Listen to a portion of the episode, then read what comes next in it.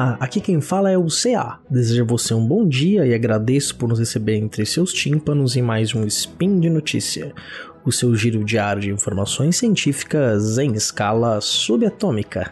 E hoje, no dia 5 Borean do calendário Decatrium e dia 3 de fevereiro daquele calendário criado pelos jesuítas, vamos falar de história. E no programa de hoje, uma nova perspectiva sobre as Américas: branqueamento e imperialismo. Sobe a vinheta. Speed Notícias.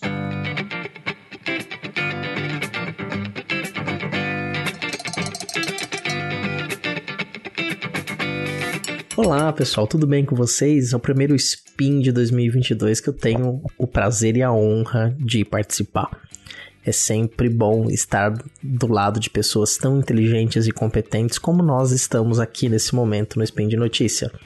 Tenho companhia diária de várias pessoas muito inteligentes e muito competentes. Eu sempre tento chegar no nível dessas pessoas.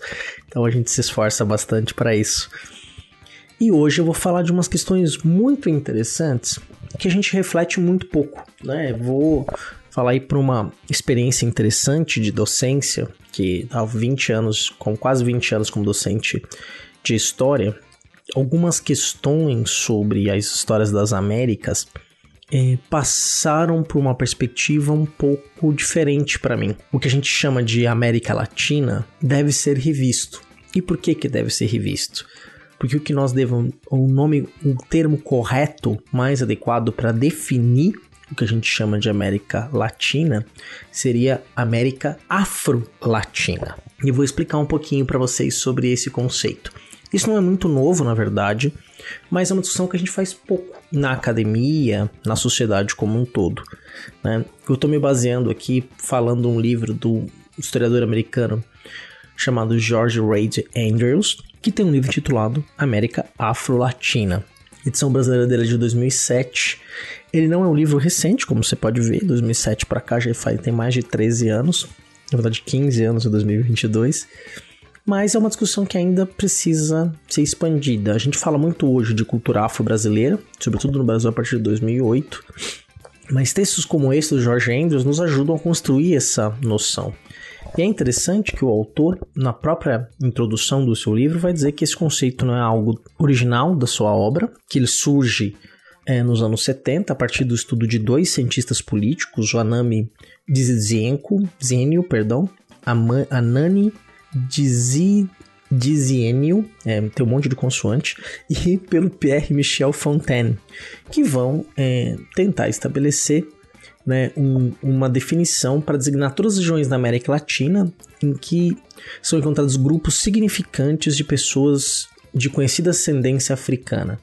O George Andrews ele amplia um pouco esse conceito e vai definir a região da América Afro-Latina como a região que possui entre no mínimo 5 a 10% da população. Né? Então, possui 5% da população no mínimo, ele vai considerar como a América Afro-Latina e ele diz que essa fronteira é meio móvel, por exemplo, que a Argentina até próximo ali de 1900 podia ser considerada da América Afro-Latina, depois teve uma significativa redução dessa porcentagem.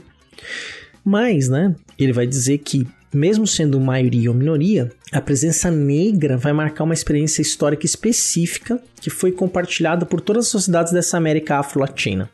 Né? E o que, que seria essa experiência? A experiência da agricultura de plantation e especialmente da escravização de pessoas africanas. Então são essas duas coisas que vão marcar esse passado em comum. Então se você parar a pensar, por exemplo, que é, você teve grandes plantações de açúcar, não só no Brasil, mas também como no Caribe, outros produtos, criação de gado, por exemplo, na República Dominicana, é o próprio açúcar haitiano, que até a independência do Haiti, o Haiti era o principal produtor de açúcar mundial, superando inclusive o Brasil. Depois isso vai passar para Cuba, né? Então, é, e no século XIX você vai ter uma diversificação dessa produção. No caso do Brasil, vai para o café, mas continua tendo a cana.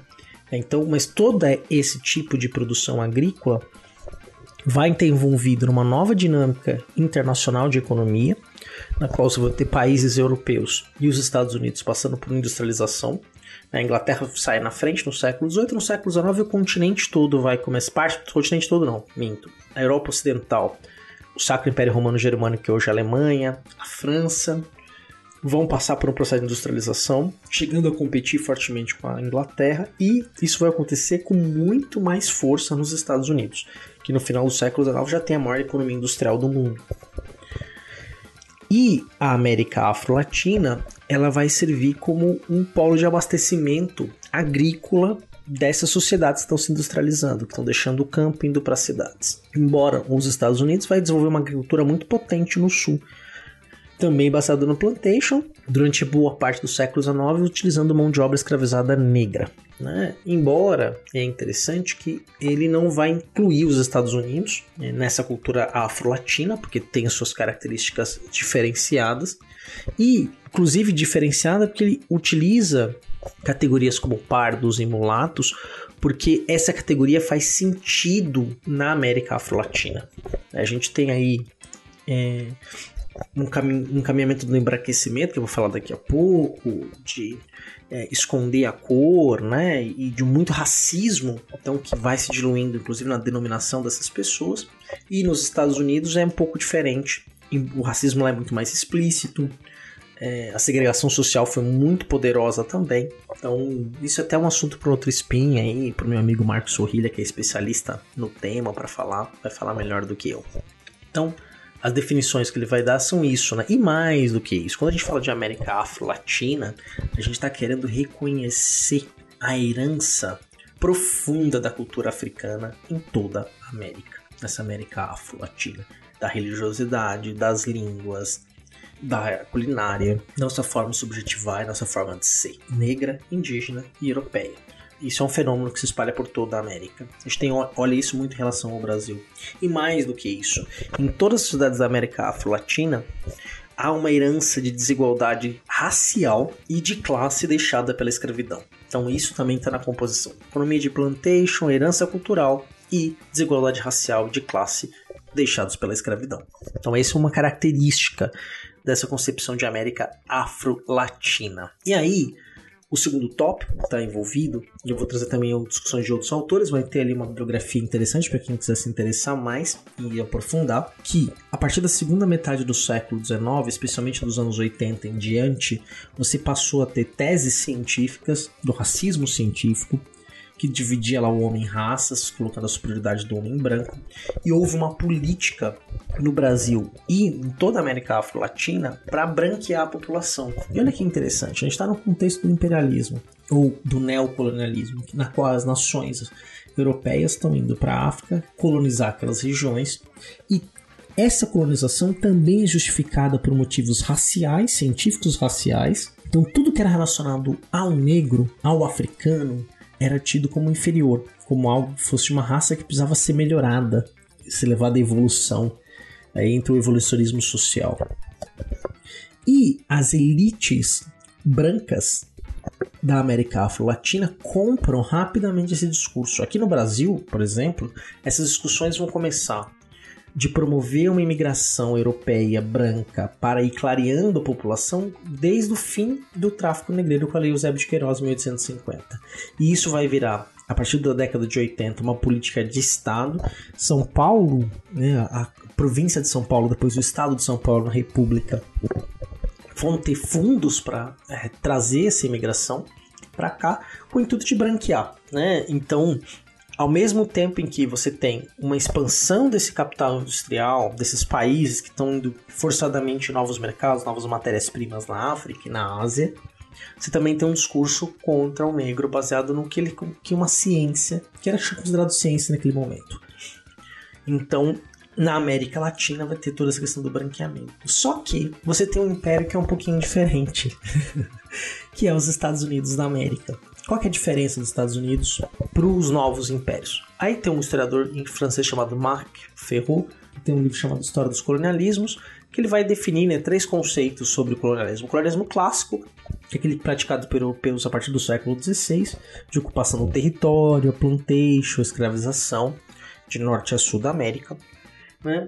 O neocolonialismo, que você vai ter uma forte junção entre companhias de capital privado e o Estado, e exploração maciça dos territórios africanos. E o que ele vai chamar do terceiro ponto, que é o colonialismo sem bandeira, na qual esses países exercem forte influência econômica, mas sem necessariamente fincar sua bandeira naquele país, ter ocupação militar, territorial sobre o país estrangeiro.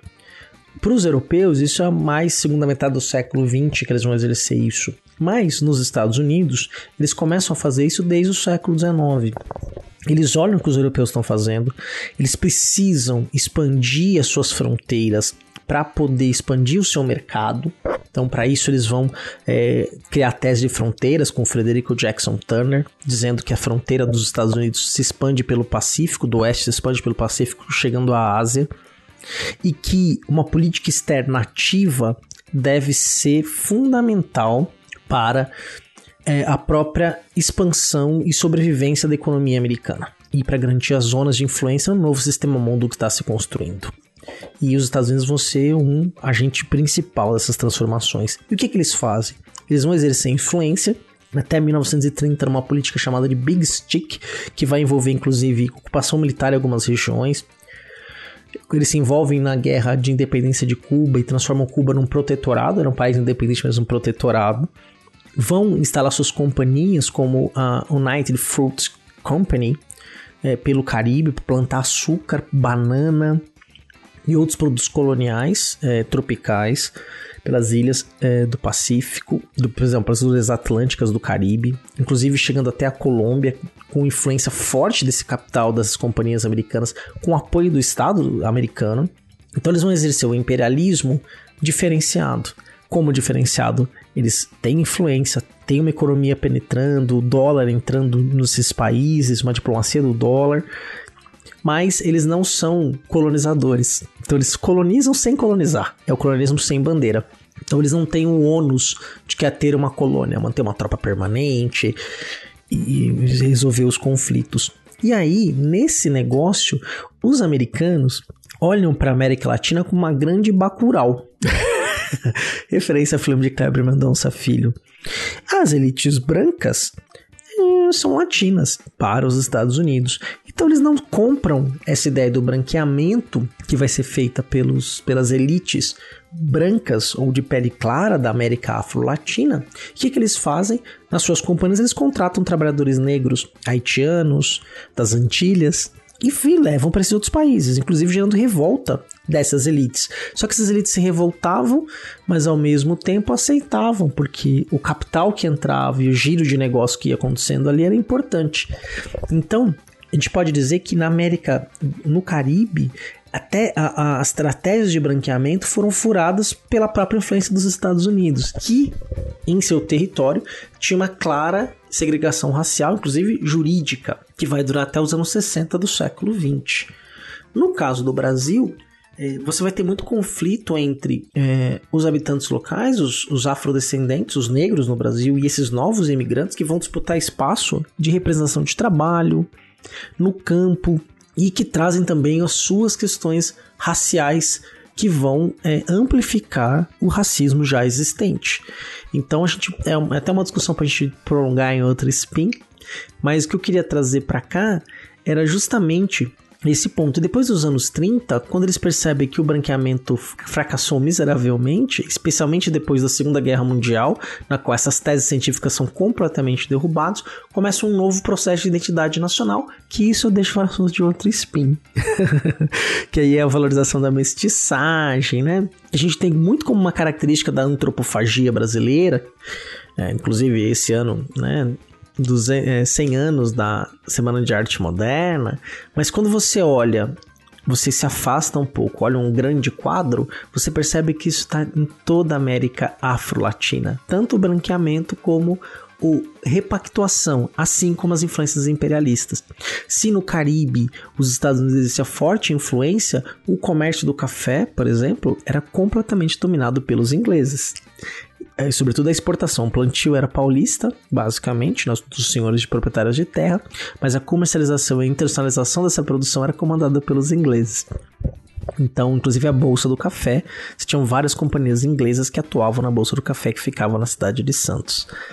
Então, espero que tenha ficado claro, né, que é importante a gente tratar com a América Afro-Latina para a gente, sobretudo, valorizar a importância das populações de ascendência africana na formação social, cultural e reconhecer também as desigualdades existentes por essa formação social para superá-las.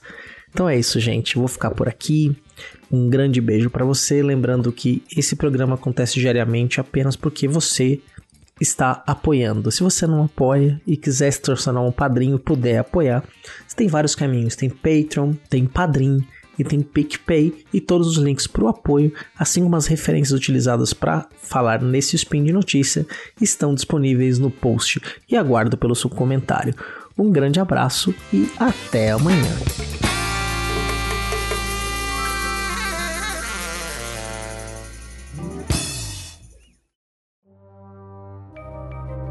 Este programa foi produzido por Mentes Deviantes.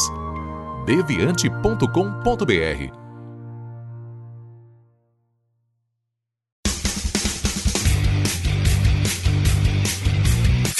Cortes, edição de podcast.